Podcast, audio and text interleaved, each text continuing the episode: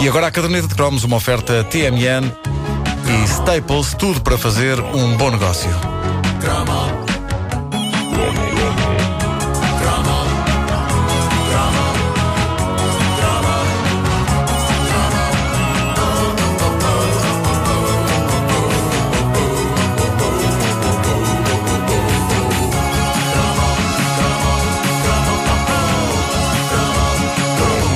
Ora bem, a Chrome FM está a bombar. Antes de mais, deixem-me dizer-vos isto. E isso faz com que, de repente, surjam respostas a perguntas que eu fiz há milhões de anos. Exato. Uh, pronto, não foi assim há milhões, mas uh, pronto. De repente surgiu-me aqui no Facebook da Caderneta de Cromos uma resposta a uma questão que me inquietava muito sobre o nome do macaco da série Misha. E aqui está. O macaco de calças amarelas chama-se Cheburasca. Coitado, Cheburasca são sistema. Coitado. Bom, eh, e era, isso- era assim que ele se chamava. Epá, eu não me lembrava. Não me lembrava, garanto. Eh, ora bem, uma das coisas mais extraordinárias que se podia fazer quando se era um petis era ir ao planetário. Eu não sei como era isto com as pessoas que viviam longe de Lisboa. Ok, há um planetário no Porto, há outro em Espinho, mas eh, se a sensação que eu, que vivia em Lisboa, tinha era que o planetário que é em Belém era uma porta para outros mundos, imagino que para quem estava mais longe de Lisboa devia ser verdadeiro material de lendas. Eu nunca me esquecerei da primeira vez que fui ao planetário, devia ter para aí uns 12, 13 anos de idade. Até lá entrar, tudo o que tinha eram as descrições apaixonadas de quem lá tinha ido, desde os meus pais e as minhas avós até colegas de escola. Não havia quem não adorasse aquilo, quem ficasse, não havia quem ficasse desiludido. Toda a gente falava da experiência com o entusiasmo de quem fez muito mais do que entrar num edifício com uma cúpula em cima, ali ao pé do Museu da Marinha. As pessoas falavam da ida ao planetário como se tivessem embarcado de facto numa nave e tiv- tivessem dado uma volta à Terra. Eh, eu fui pela primeira vez ao planetário numa visita de estudo.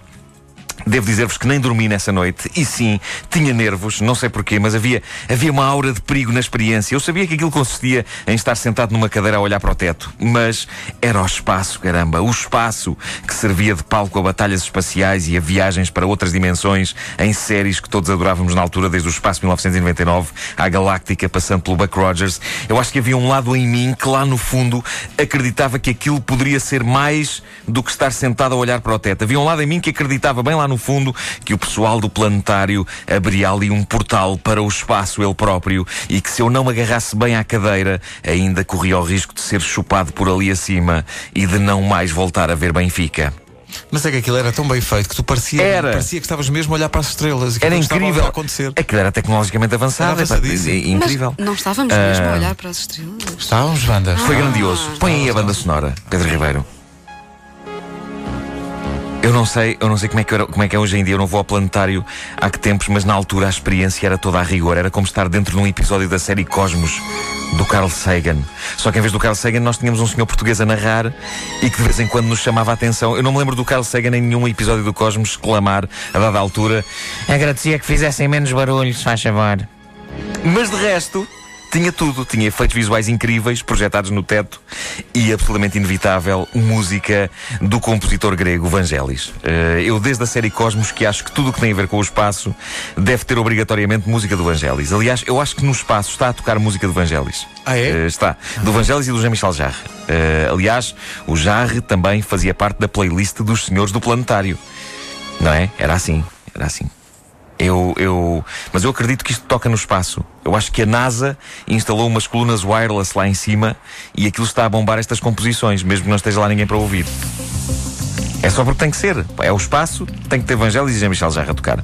E, e a coisa estava eh, tão inculcada que eh, eu me lembro de uma coisa extraordinária sobre isto. Eu lembro-me de uma noite, nos anos 80, em que houve um eclipse da Lua e um vizinho meu do lado, enquanto estava toda a gente no prédio a olhar eh, para cima, Pôs esta música. pôs a tocar. Não foi esta. Ah. Foi, foi a, a que vem. Põe lá, põe lá a próxima. Ele, ele, pôs, ele pôs isto a tocar na aparelhagem lá de casa, puxou as colunas para o pé da janela, como se estivesse a fazer um serviço público de fornecimento da banda sonora. E tu confirmaste que era verdade. Ni- ninguém tinha pedido- música Sim. de Vangelis. Sim, para, para explicar ao vizinho do lado. Mas ninguém lhe tinha pedido nada e era tardíssimo, eram para aí duas da manhã e o homem ia pôr esta casseta a tocar altíssimo.